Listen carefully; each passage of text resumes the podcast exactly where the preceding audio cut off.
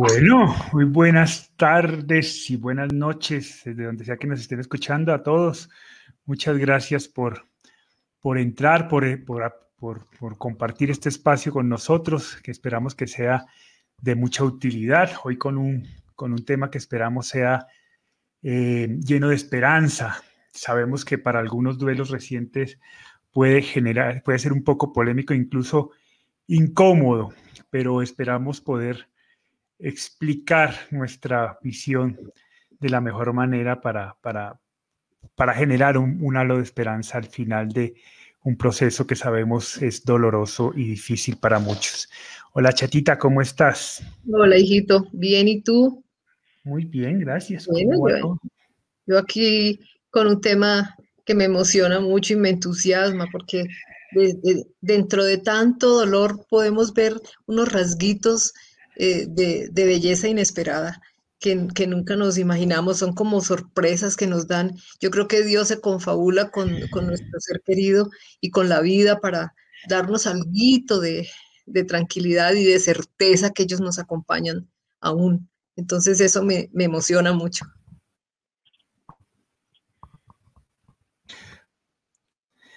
te nos fuiste por un ratico. Se fue por un ratico la ah. señal. Hola, Paco, ¿cómo vas? Muy bien, muy bien, muy bien. También muy, muy, muy entusiasmado de tratar el tema porque, aun cuando este es un tema de común ocurrencia en el trabajo de acompañamiento de los, grupos de apoyo, eh, se comenta muy poco por fuera del grupo, eh, por, porque fuera del contexto en el que se experimenta eh, es eh, incomprensible muchas veces, ¿no? Y se puede prestar a falsas interpretaciones o a crear falsas expectativas. Entonces, desde el punto de vista del trabajo académico propiamente de, la psicología del acompañamiento, no se, no se, no se eh, hace tan evidente, ¿no? Pero se vive, se vive en el interior de los grupos de apoyo con mucha frecuencia y con mucha fuerza y tiene un significado muy valioso. La, la, la, la, expresión belleza inesperada, claro, toma fuerza a partir de la película de Will Smith, eh, que es todo el drama de un padre asumiendo el duelo por la pérdida de su hija, ¿no? Eh, de hecho, quisiera comenzar entonces con un comentario, porque hoy, hoy, comenzó todo el mundo a participar de manera muy activa, porque claro, el, el tema de alguna manera lo permite. Entonces quisiera comenzar por la participación de Anel González. Entonces ella nos dice, hola, buenas tardes, vi la película de Belleza Inesperada porque al igual que la película, mi hijo de seis meses de nacido murió por negligencia médica y aún no entiendo por qué se llama Belleza Inesperada. la, película, la, película, es bastante dramática, de hecho, la gran parte, si no casi toda la película es está centrada en el dolor profundo de, del padre, ¿no? Sin embargo, también es un diálogo con la muerte y es el esfuerzo de la muerte por porque encuentre eso, ¿no? Porque encuentre un poco la explicación a partir del dolor.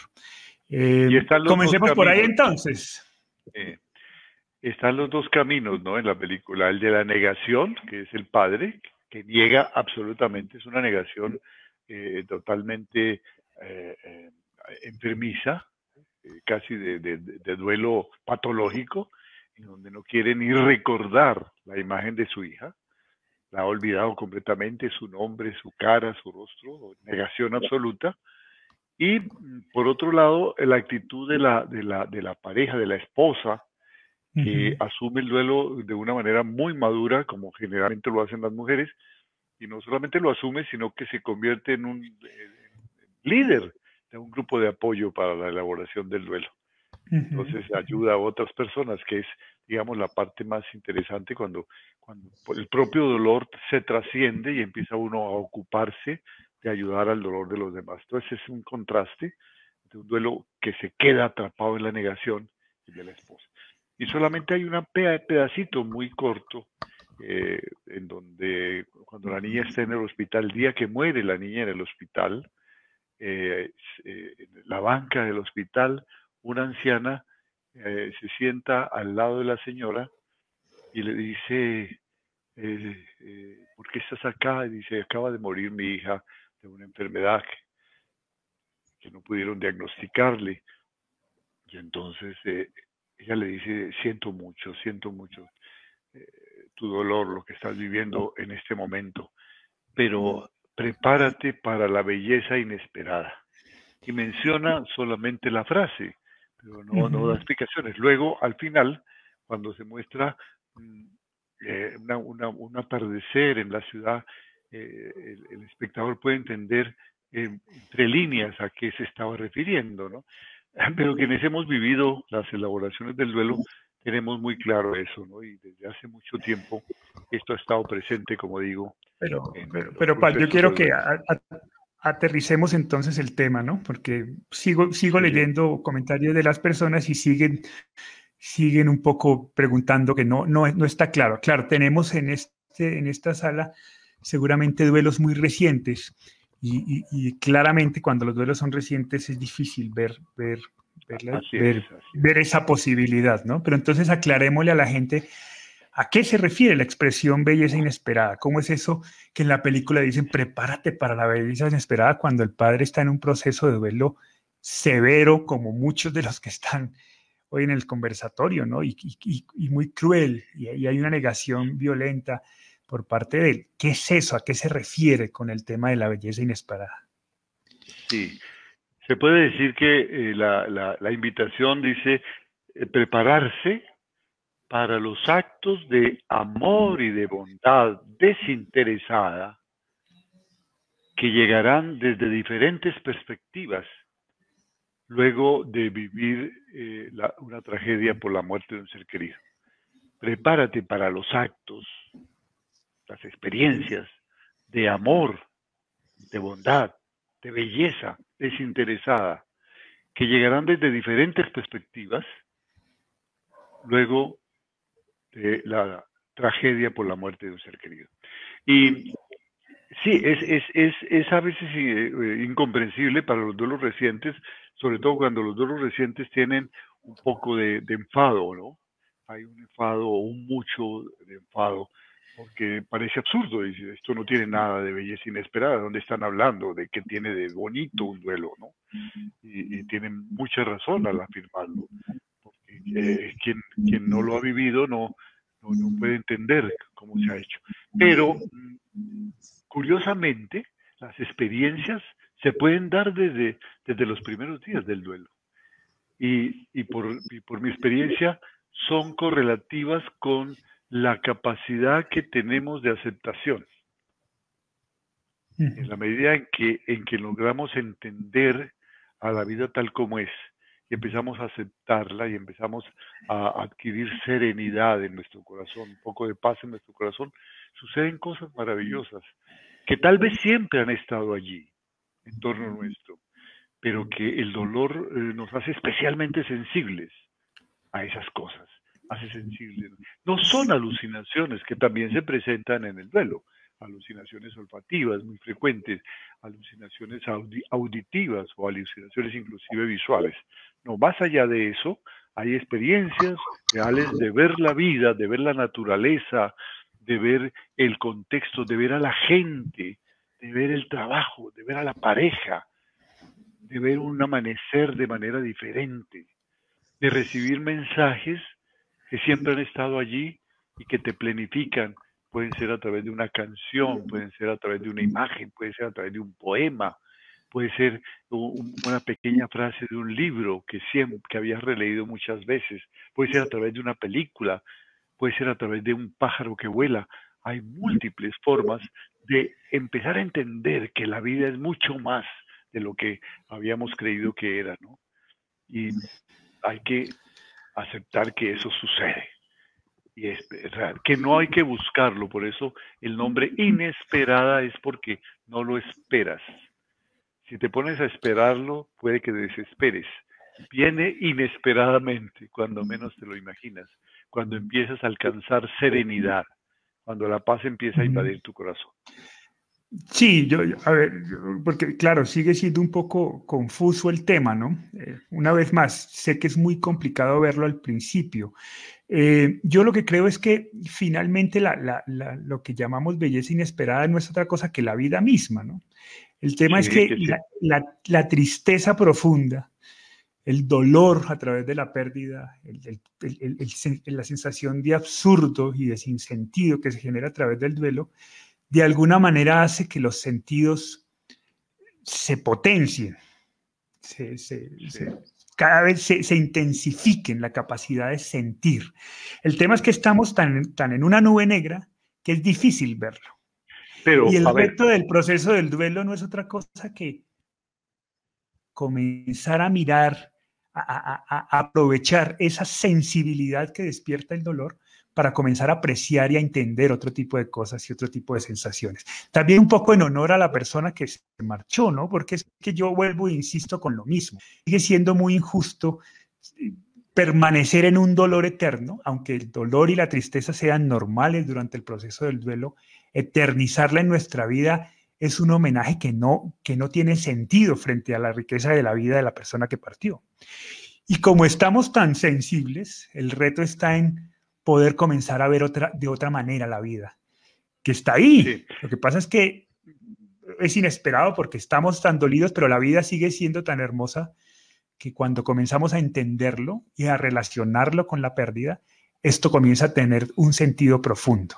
Y es de alguna manera eso genera una sensación de esperanza que puede resultar ser muy útil para aquellos que están iniciando su proceso de duelo.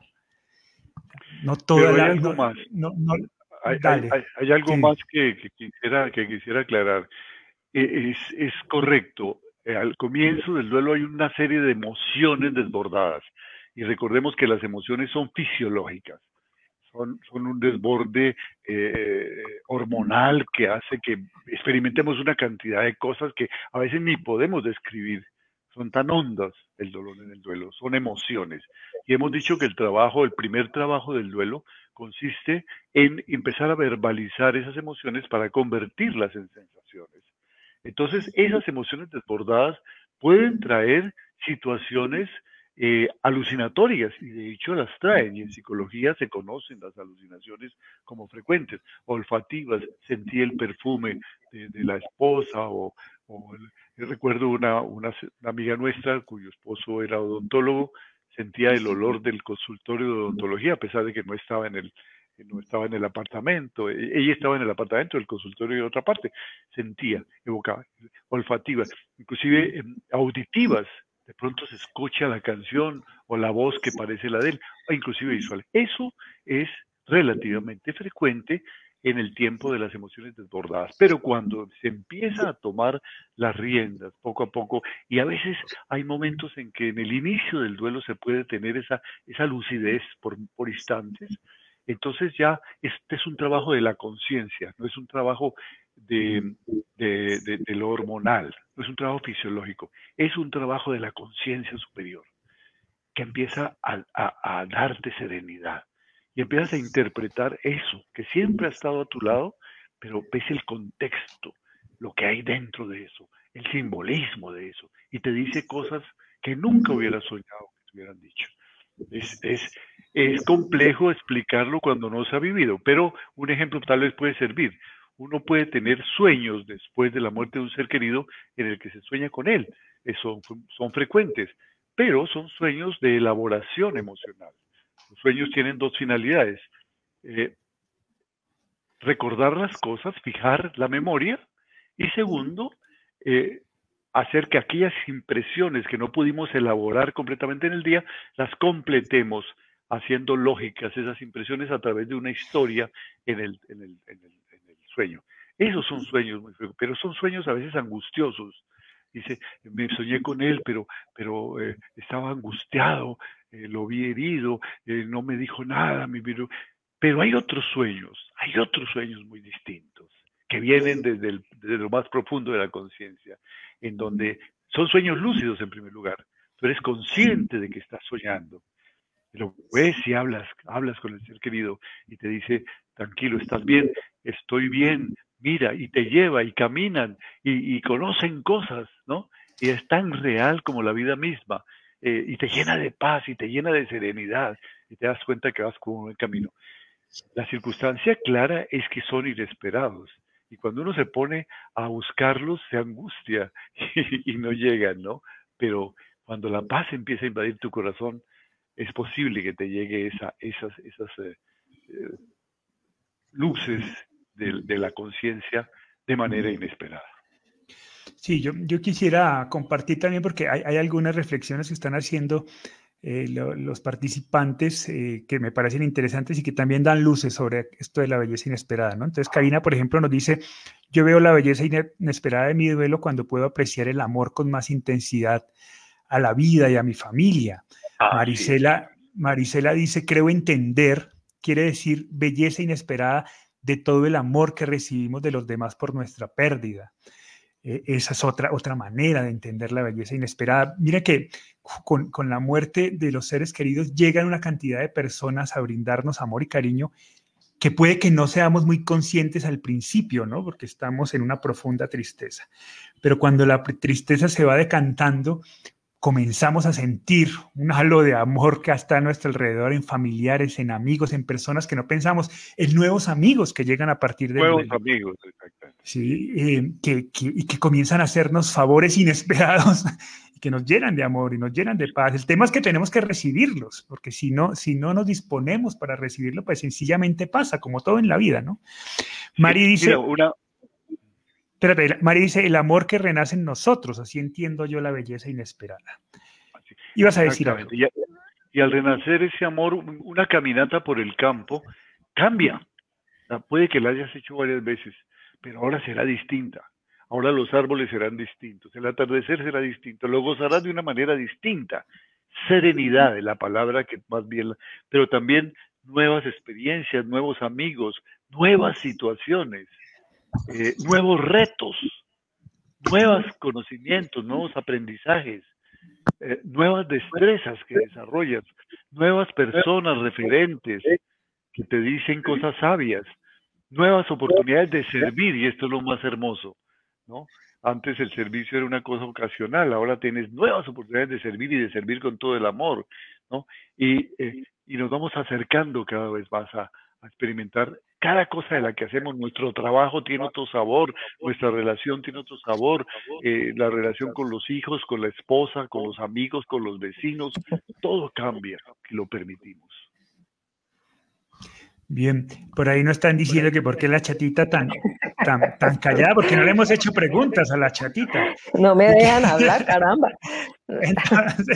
pero yo quisiera que la chata nos ayude con esto, porque claro, Carmen nos dice, hola, ¿a qué se refieren con la belleza dentro del duelo? Definir belleza, por favor. Chata, eh, sin duda alguna, el, momento, la muerte de Alejandro fue el momento más doloroso y triste de tu vida. De mi vida. Eh, sí. ¿Qué, qué, podrías tú describirnos de bello frente a ese duelo terrible que tuviste y dentro de esa tristeza y esa pérdida terrible que tuviste como madre? ¿Qué fue bello de ese proceso?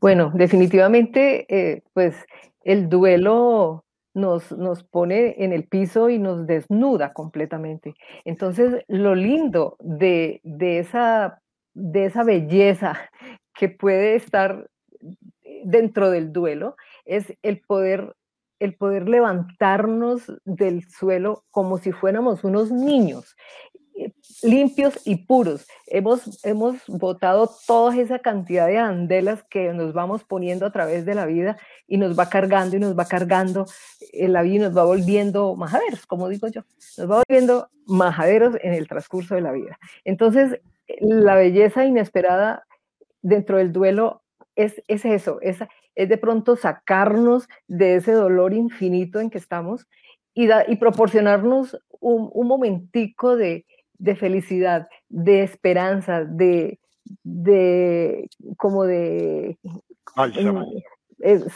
sí, pero como de admiración. Yo creo que se confabulan Dios, nuestro ser querido y la naturaleza para darnos esos momenticos, para abrazarlos, para darnos esos momenticos de luz y de tranquilidad que, nos llenan.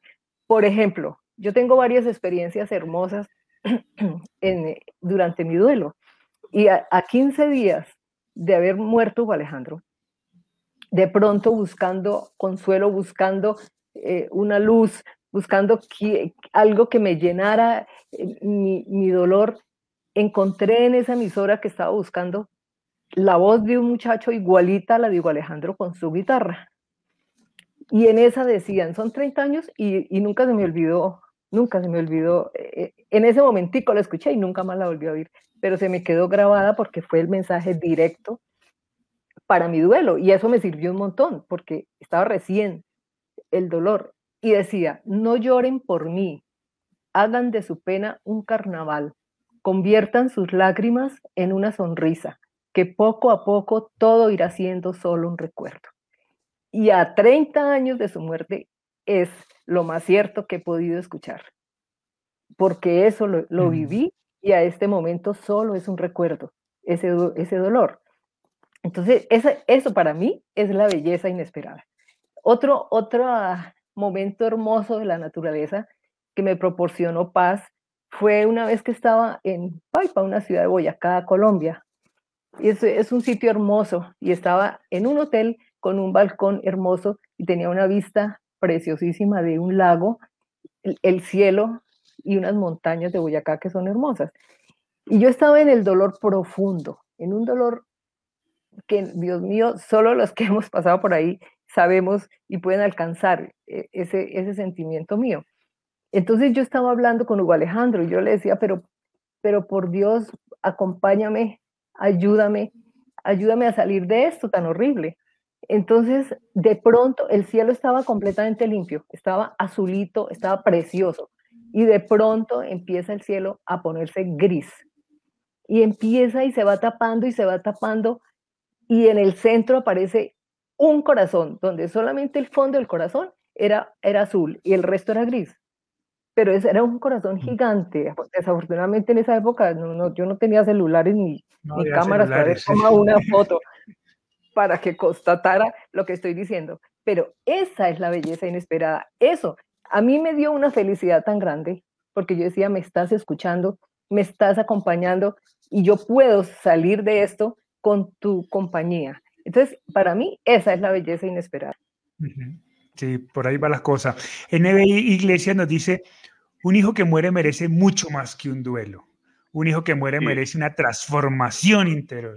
Un duelo es muy poco. Estamos totalmente de acuerdo y por eso, y, creo que esa es la respuesta un poco al comentario de Sheila, ¿no? Que dice, Sheila dice, entiendo, pero considero inapropiado usar la palabra belleza. Eso es lo que no entiendo. Para mí la explicación de la palabra belleza, que yo sí considero que es la adecuada, es esta que nos da NB Iglesias. Es que un duelo, eh, la, la, vida de un ser querido al lado de uno merece una transformación interior profunda y definitiva mucho más allá de la tristeza, que la, la, tristeza es el origen, claro, que además merecemos sentirnos tristes y tenemos derecho a sentirnos tristes por la partida de un ser querido, pero por supuesto, pero que el resultado de esa, de esa tristeza sea seguir siendo tristes de por vida, eso es lo que no es permitido. ¿Sí? Es poder encontrar. Detrás, de, esa tristeza hay belleza. Y es ahí donde ese es el reto para las personas que tienen duelos recientes. Que claro, por ahora es muy complicado verlo, pero el reto es que un poco lo que queremos decirles es que está ahí. Esa belleza está ahí. Es posible verla. Y para los escépticos puede ser incomprensible. Por eso eh, hemos dedicado 30 eh, conversatorios a hablar del dolor. Porque eh, es la primera vez que... Pero esto es verdad. Esta es otra cosa. No la podemos negar. Y como profesionales la tenemos que plantear aquí. Y tendríamos miles y miles de ejemplos de experiencias que son bellas. Bellas, estéticamente bellas planifican lo estético del ser humano. Por eso la palabra belleza es perfectamente adecuada. Para el escéptico es, dice, es absurdo, es fantasía, es alucinación. Una cosa es una cosa y otra cosa es otra cosa. Una cosa es que yo viva mi duelo con todo respeto, elabore mis emociones, sea consciente de eso, no lo niegue, lo exprese, lo llore, a veces con ira, con, con, con, reclamo, con culpa, con todo eso y elaboro esas emociones. Y otra cosa es que me vuelvo extraordinariamente sensible a una realidad que forma parte de nuestra vida y que me planifica de serenidad. Y eso es belleza. Sí, yo, yo en mi caso particular, para mí el mensaje fue muy claro. Mi hermano muere víctima de la violencia de un país violento. Eh, y, y, para mí, yo, un pelado de 15 años, todavía en el colegio, que estaba a tres años de decidir qué carrera estudiar, para mí era muy claro que la carrera que yo tenía que hacer tenía que ver con el contacto social, con el contacto con los demás. Y que incluso de muy pronto después de la muerte de mi hermano, yo sabía que mi práctica profesional tenía que ser una práctica de servicio. Tenía que ser una práctica que me invitara a ayudar en lo que, en lo que pudiera a cambiar este país que sigue siendo absurdo y sigue siendo violento, pero que mi trabajo tenía que estar enfocado a eso. Y, ese era un mensaje claro. Y en ese camino fui encontrando momentos maravillosos, absolutamente bellos, en medio de la dificultad, porque pues mi, decisión final fue irme a una zona de guerra, a acompañar desplazados de guerra, donde mi, duelo era así chiquitico, ¿no? Que estaba acompañando personas que habían perdido su casa, que habían perdido toda su familia, que habían perdido todo por la guerra en medio del odio, en medio. Y ahí encontraba unas historias maravillosas de transformación, de lucha, de, de resiedumbre, de, resiliencia, increíbles, que hacían parecer que toda esa tragedia, a pesar de toda esa tragedia, la vida seguía siendo bella. Entonces, eh, por ahí es el asunto, ¿no? Y, y, y, el objetivo del día de hoy en este conversatorio es expresar eso, es dejar ese mensaje. A pesar de ese dolor, a pesar de la nube negra que muchos puedan tener en este momento, está la posibilidad de comenzar a ver un mundo mucho mejor y mucho más significativo. Un mundo bello en honor y gracias a nuestros seres queridos que se han partido. Porque es que lo, normal socialmente es que nos acerquemos frente a alguien que está en duelo y, validemos su dolor, que, que, es una cosa que hay que hacerlo, pero nos quedemos ahí, ¿no? Eso es como lo aceptable. Si yo estoy, si yo me acerco a alguien que está en velo, lo que yo debo decir es es terrible, esto, esto, esto es un dolor profundo, esto es una oscuridad total. Pero si yo me atrevo a decir que a pesar de eso hay esperanza, hay, hay, hay un mundo mejor, hay una posibilidad de ser mejores seres humanos, eso como que tampoco socialmente se valida, ¿no? Entonces hace que el duelo sea todavía más difícil. Lo que se valida socialmente y es triste es que el duelo, el dolor por el duelo nunca, nunca se supera. Hay que acostumbrarse, la palabra tenebrosa, no es cierto. Yo no me puedo acostumbrar al duelo.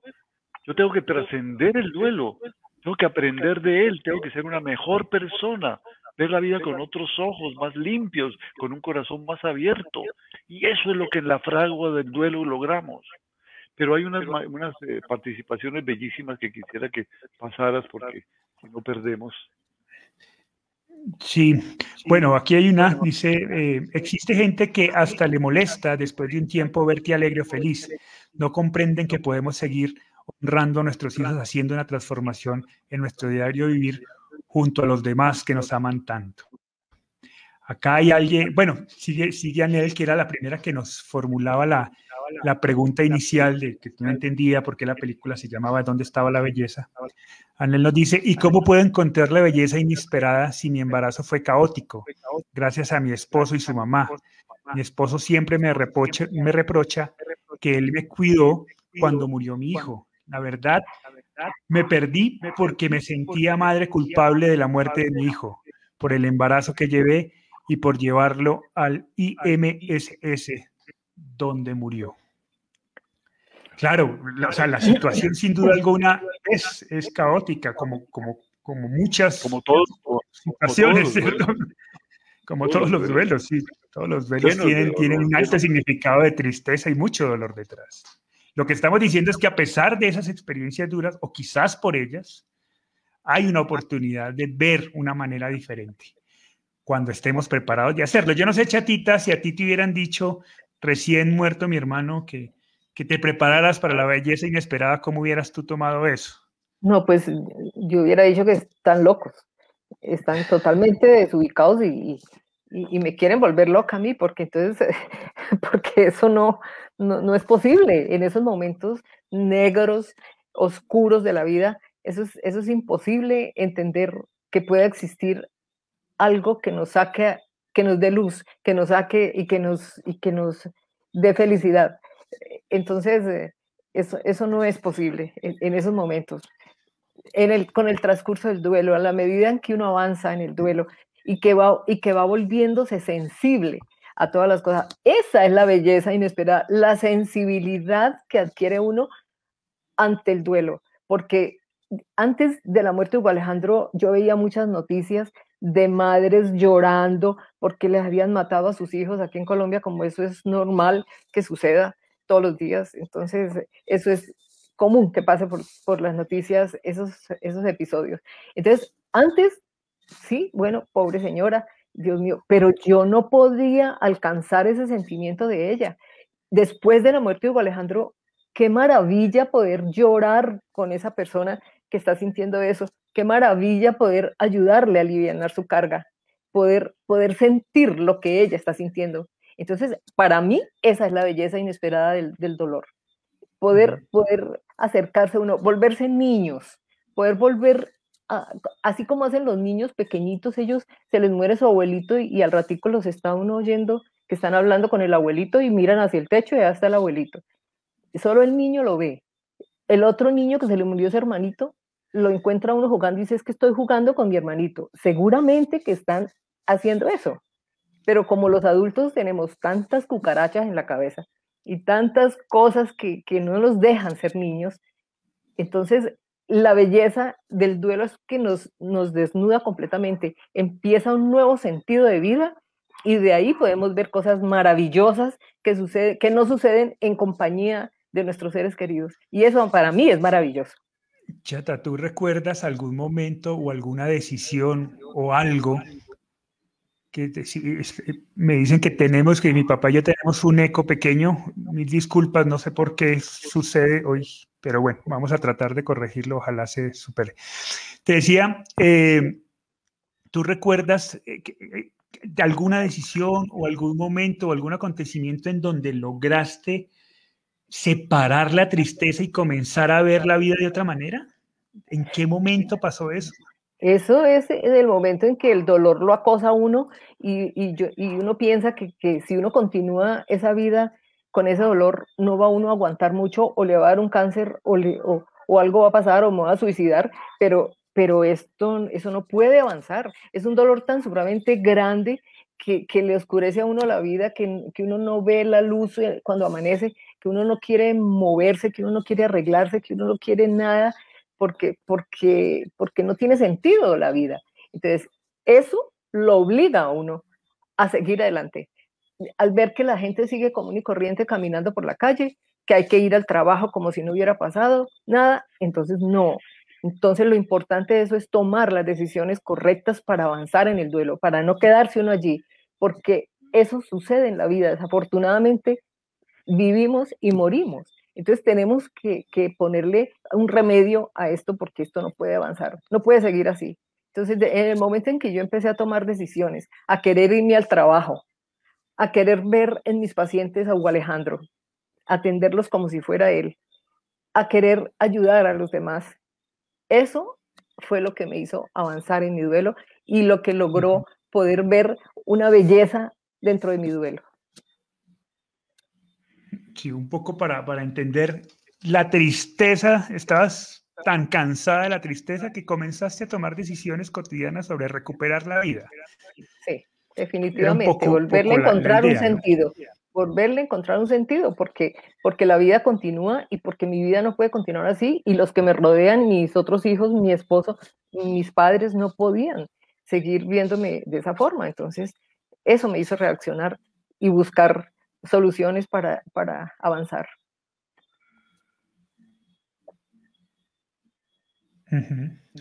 Chacón de la Peña, Pa, nos dice, ¿cómo debo tratar a mis padres, a un familiar o amiga que ha perdido un hijo? ¿Cómo debo verlos y cómo debo hablarles? ¿Cómo hablarle a alguien que está en proceso de duelo? Con mucho amor y con una gran actitud de escucha, más que hablar, más que decir cosas, uno debe ser un acompañante para que esta persona que está en un duelo reciente se exprese y cuente, cuente.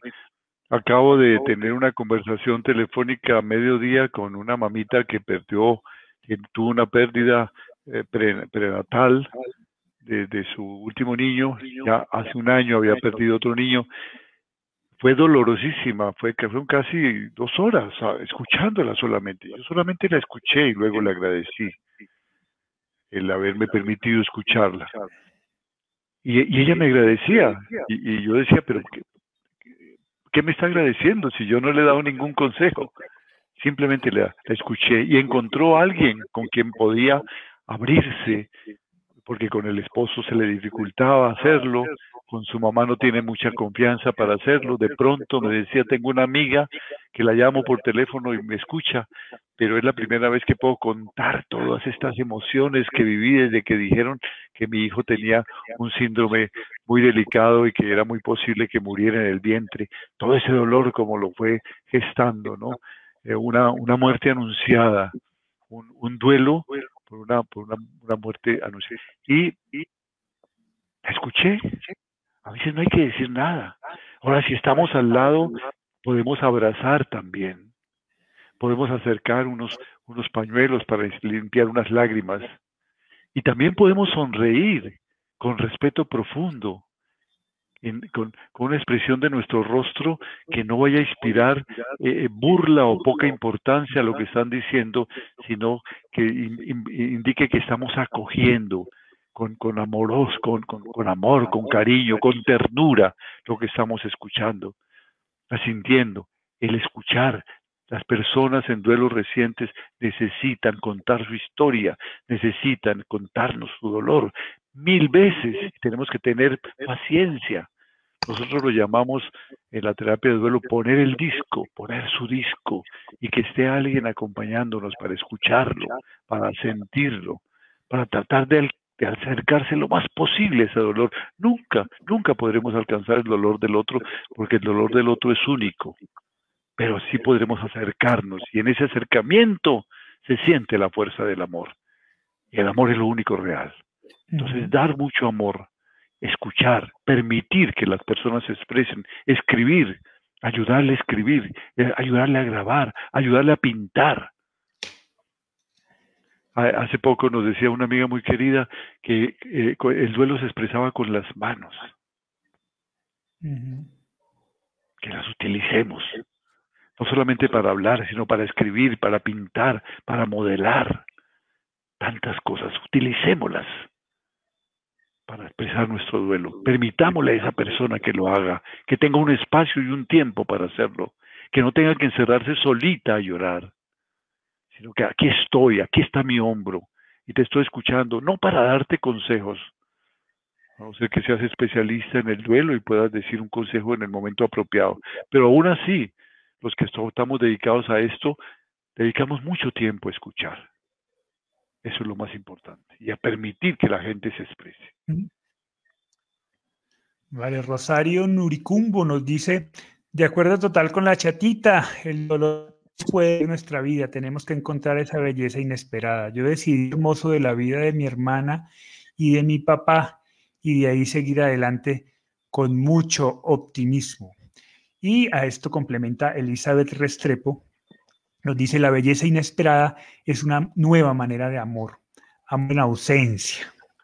Amor incondicional, que eh, no pide la presencia del amado para seguirlo amando. Así es. Bien, Patricia eh, nos pregunta, Patricia Fernández Álvarez nos dice, mis padres fallecieron hace dos meses y no puedo aún encontrar la luz para transformar mi dolor. Perder a mis padres de manera inesperada por COVID es un dolor muy grande. ¿Cómo puedo procesar esta angustia? Bueno, un poco eh, la, idea también que, de nuestra propuesta eh, a la que llamamos las 15 tareas del duelo, que son 15 tareas finalmente. Eh, la esencia que hay detrás de las tareas es, es invitar a la gente a tomar acción. Un poco lo que, lo que decía mi papá ahorita, que el duelo se gestiona con las manos, para las manos para pintar, las manos para escribir, las manos para tocar guitarra. Yo, por ejemplo, sin duda alguna gestioné mi duelo a través de la guitarra, de tocar, de cantar, de, poner en práctica, de escribir, que me gusta mucho escribir. Entonces, para mí la escritura fue gestión. Mi mamá gestionó su duelo también con la pintura, ¿no? Eh, eh, eh, un poco la, idea de las tareas es ir tomando de abrazar, de abrazar. Exacto. Entonces, un poco de las tareas es ir tomando pequeñas decisiones que nos saquen del estado de inmovilidad en el que nos deja el duelo y la tristeza inicialmente, ¿no? Y nos sacuda y, comencemos a tomar decisiones. Inicialmente, desde la decisión más sencilla y elemental aparentemente, que es la de llorar, hasta luego ir avanzando en el proceso con decisiones un poco más complejas, pero también más profundas. Em, por acá tenía una participación que yo quería compartir con muchas, todos. Muchas muy buenas que ojalá pudiéramos pasarlas porque eh, nos van a enseñar muchas cosas. Bueno, aquí hay una, aquí hay una que yo quisiera que la chata nos ayude. No sé si con la chata funcionó en, tema, en términos de palabras, pero dice, ¿cuáles serían las palabras claves para poder empezar y superar el duelo? ¿Qué te decías internamente, chata? ¿Cuáles eran tus diálogos interiores en, el proceso de duelo? Bueno, una, una parte importante para, para, empezar a superar el duelo es empezar con con cambios positivos, no, no dejarnos destruir porque se me murió mi hijo, porque se me murió mis padres y allá, allá, y pobrecita.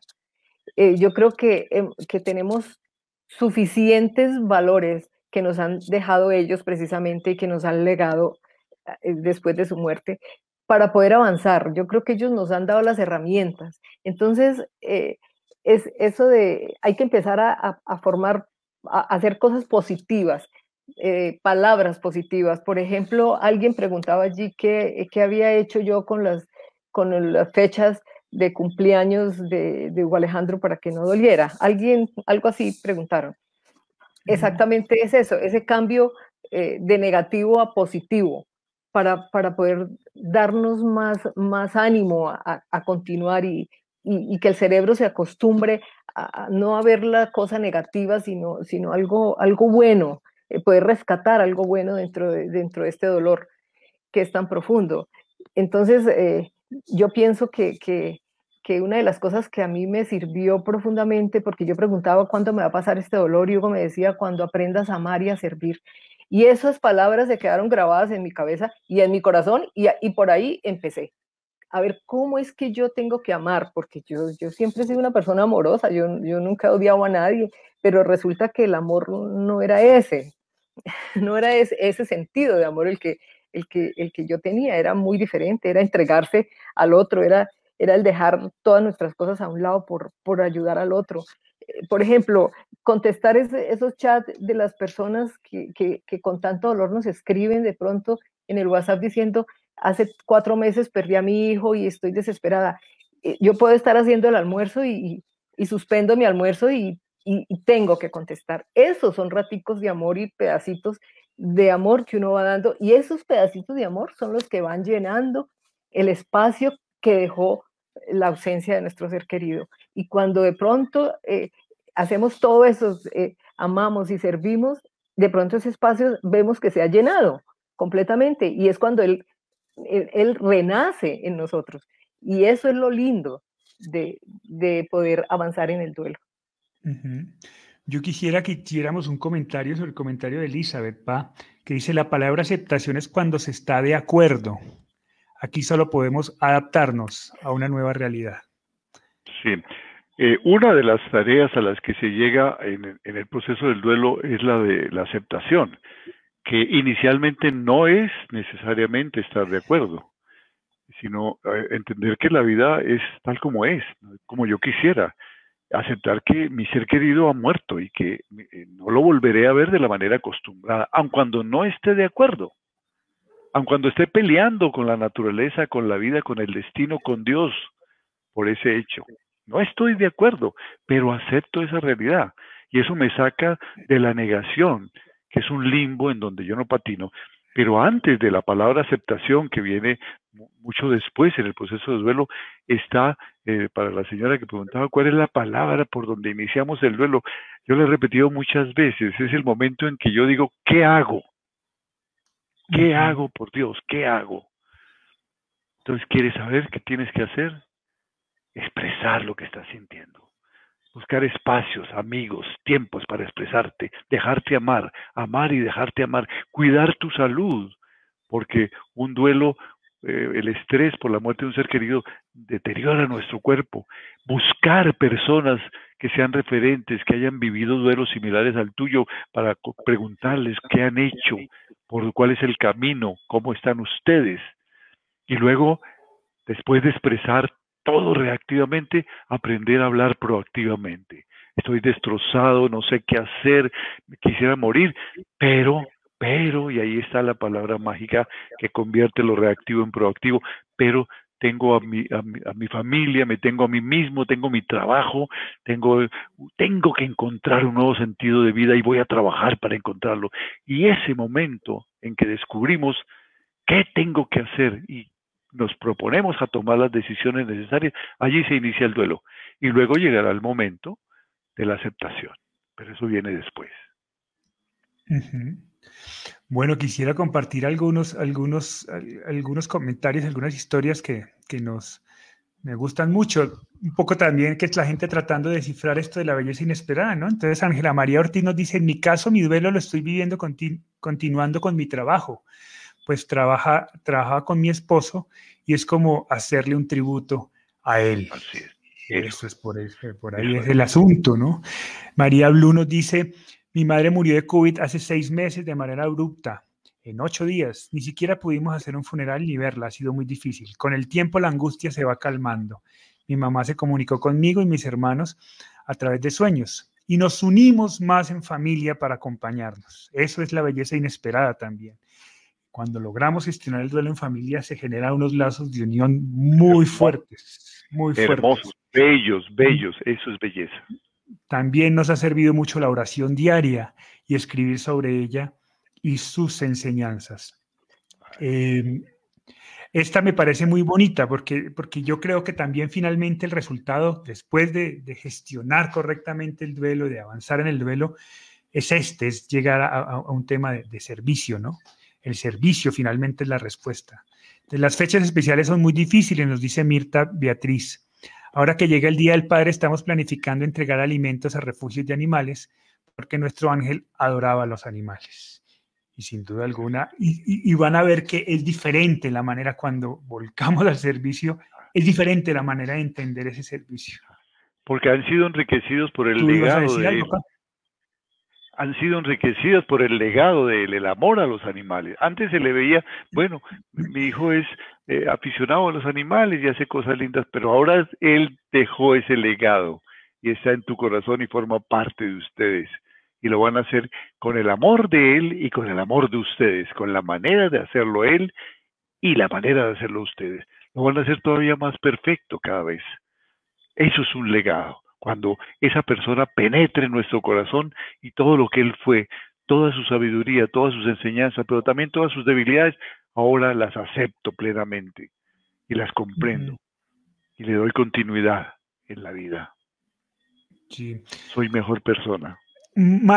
Marilyn, Marlin pregunta, ¿está mal que siga llorando por mis padres que ya tienen años y mi suegra que tiene dos meses, me imagino que de fallecida. ¿Qué le podemos decir a Marilyn? Marlin.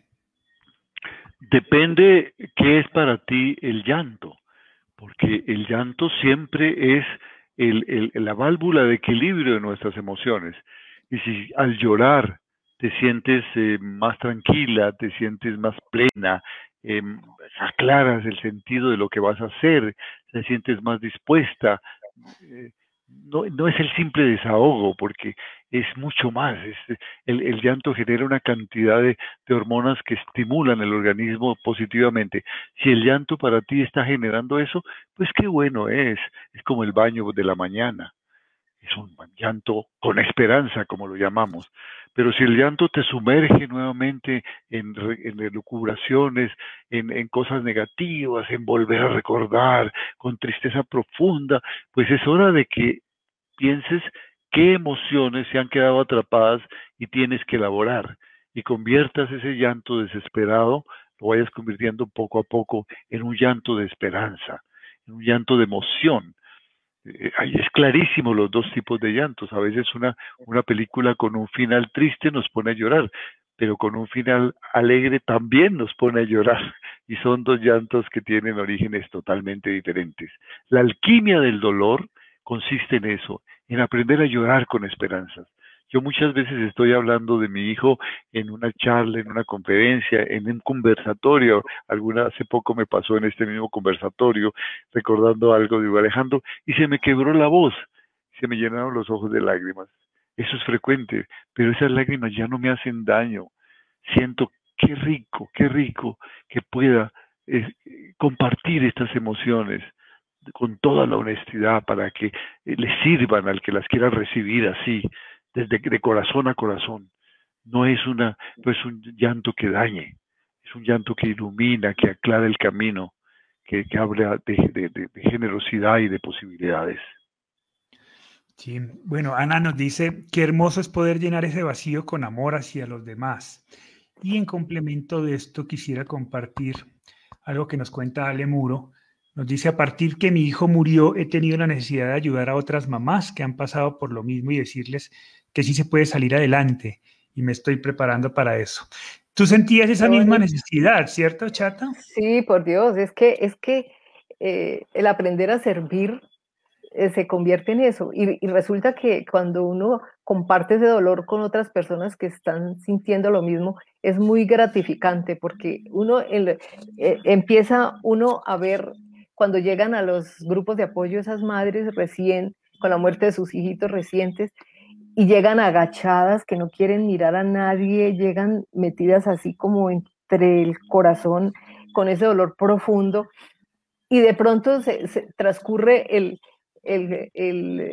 la, la, noche en la reunión y de pronto ve uno que van levantando su cabeza, que van mirándolo a uno, que van sonriendo y que salen con una luz de esperanza en sus ojos, por Dios santísimo, eso es la belleza inesperada. Eso es, son los momentos que me han dado autorización para decir bendita la muerte de mi Hugo Alejandro que me abrió a una nueva vida. Porque eso eso no tiene comparación. Es, es, es el mayor pago, es la gratificación más grande que uno recibe cuando la mamá está llorando y cuando recibe una sonrisa. Eso, eso para uno es el mejor pago. Entonces, eso es maravilloso. Luz Meli nos cuenta, trato, de, trato seguir ante la muerte de mi esposo. Hasta el cuerpo no me responde, me siento muy mal. Imagino que dice dos semanas que se fue por COVID tenía 39 años, para mí es muy difícil. Y también siento por mis hijos, no sé cómo tratarlos, por favor, ayúdenme. Tú, Chata, ¿tú eras consciente de, mí cuando murió Alejandro? Por Dios. Te hablo de esas primeras semanas. Claro, claro que sí. ¿Y por qué, y por qué empecé a luchar y por qué tenía que seguir adelante mi vida por ti? porque, porque era mi responsabilidad, porque yo decía, si algún día le va a pasar a, él algo que, que, le duela tanto como me está doliendo a mí, él va a tener un ejemplo en mí de cómo salir de, de este dolor. Entonces, tú eras mi, mi, mi, motivo para, para vivir después de, después de Hugo Alejandro, definitivamente. Eso era mejor que, más aliciente que cualquier otra cosa. Eh, pero yo quisiera notar que parece que eh, es, un, es un matrimonio muy joven, porque habla de un esposo de 39 años. Entonces los, los, los hijos pues son, son niños o son, preadolescentes en el mejor de los casos. Entonces allí necesitas comunicarte con ellos, necesitas decirle que ahí estás, que los amas, necesitas darle importancia a ellos, a lo que ellos opinan, a lo que ellos sienten, cómo estás sintiendo en familia, reúnete con ellos a hablar de su papá, a ver fotografías. Eh, ellos van a tomar el duelo de una manera muy distinta. Tal vez no van a manifestar todos el dolor de la forma como tú lo manifiestas. Lo van a manifestar de una manera distinta. Tal vez con, con eh, en silencio, no querer hablar, o tal vez inclusive con enfado o con ira, con rabia, con la vida, con Dios, que manifiesten eso.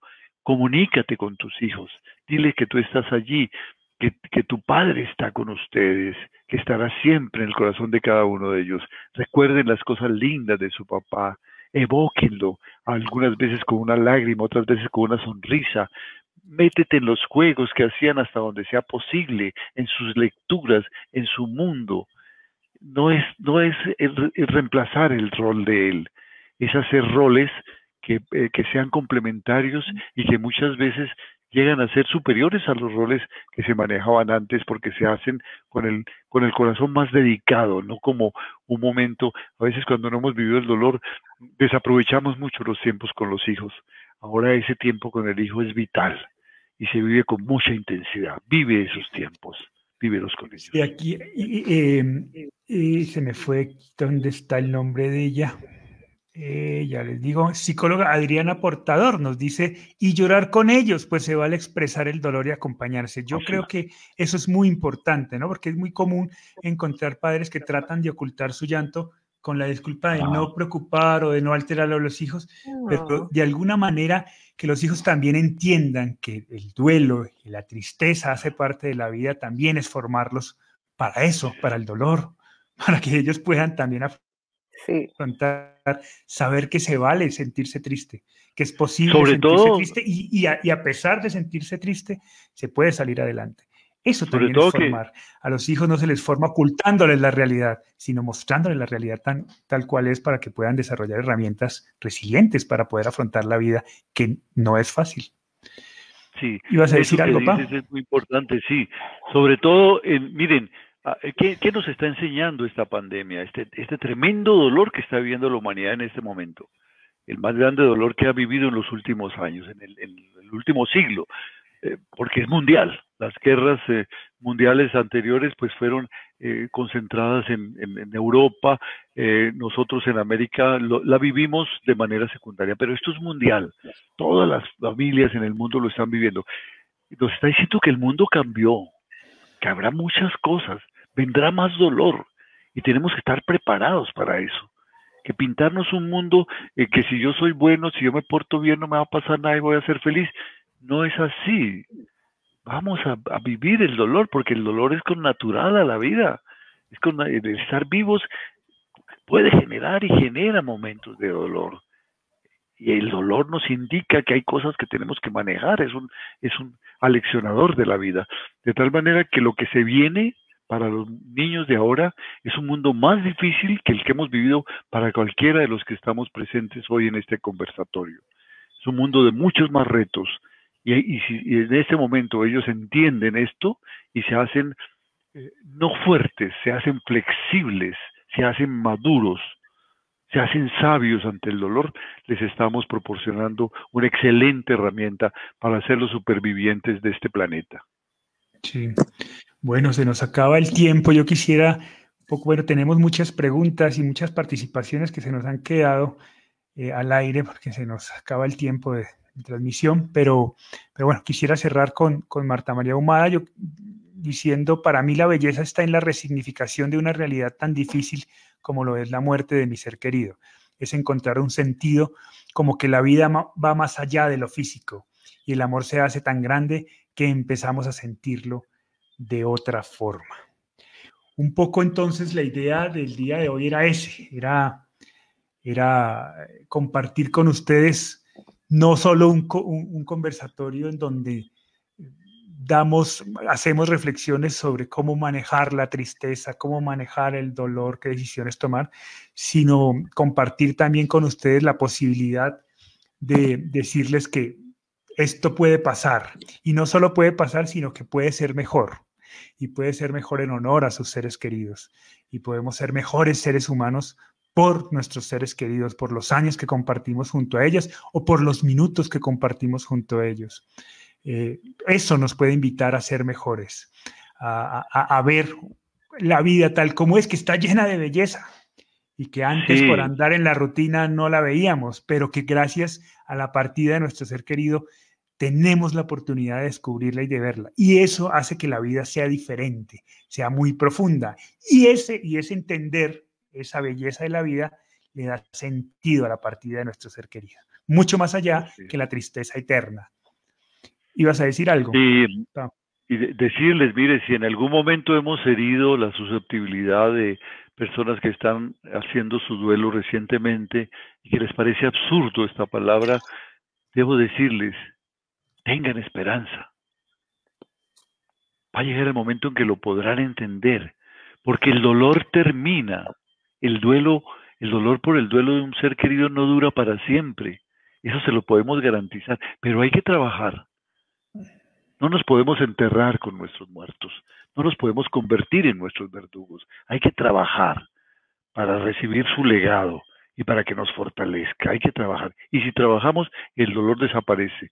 Pero el trabajo que nos propuso el duelo nunca termina, porque cada vez es más rico, cada vez aparecerán más personas a quienes servir, cada vez el mundo, a pesar de lo difícil, de lo violento, de lo corrupto, tendrá belleza y la podremos gustar y la podremos entender y la podremos captar en los momentos más elementales a veces, en la contemplación de la naturaleza, en, la charla con un amigo, en el compartir una comida, en el compartir un conocimiento, en el abrazo, en el trabajo, cuando se hace con, con compromiso, en tantas cosas. Prepárense para eso. Denle cabida a la esperanza aun cuando en este momento sientan el agobio del dolor. Y entonces se llenarán un día de una belleza, pero es inesperada. No la esperen, pero prepárense para eso. Rosy nos dice muchas gracias, trataré de redescubrir la belleza inesperada en lo que me rodea, los que me aman, en mi interior, en la naturaleza y principalmente en el amor de Dios cada día.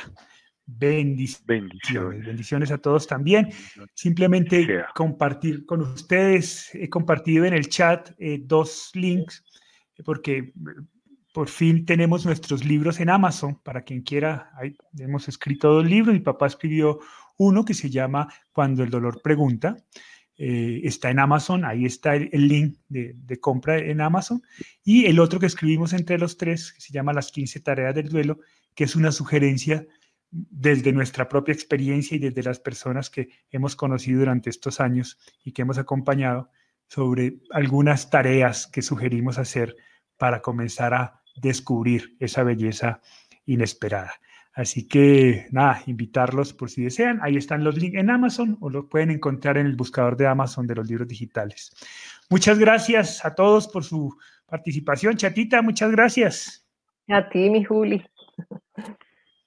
muchas gracias a muchas todos. Gracias. Muchas gracias, Juli. Muchas gracias, Chatita. Muchas gracias a todos por, por estar aquí presentes. Y a todos ustedes por compartir, por confiarnos su dolor, su tristeza, pero también sus, sus historias de esperanza y de amor. Muchas gracias porque lo que vemos aquí en, ese chat es muchas intenciones de ayudar a aquellas personas que están tristes. Entonces, esa es la idea de este espacio. Muchas gracias por participar y nos vemos entonces. Ahí atrás está el camino. Ahí está. Transiten ese camino que ven aquí atrás mío, el camino de la belleza inesperada. Ahí está, ahí atrás. Iba hacia la luz. Permítase transitar. Pasen este muro, pasen este muro que está aquí. Más allá hay un camino, un camino con un comienzo, pero sin fin, lleno de cosas maravillosas. Muy bien, muchas gracias. Nos vemos entonces dentro de ocho días con otro tema que ya les estaremos compartiendo por nuestras redes. Inviten a todas las personas que crean que este conversatorio les puede ayudar, son bienvenidos. Este es un espacio abierto para todos. Así que chévere, entre más gente seamos, pues mucho mejor. Muchas gracias por compartir con nosotros. Nos vemos dentro de ocho días. Chao, chao.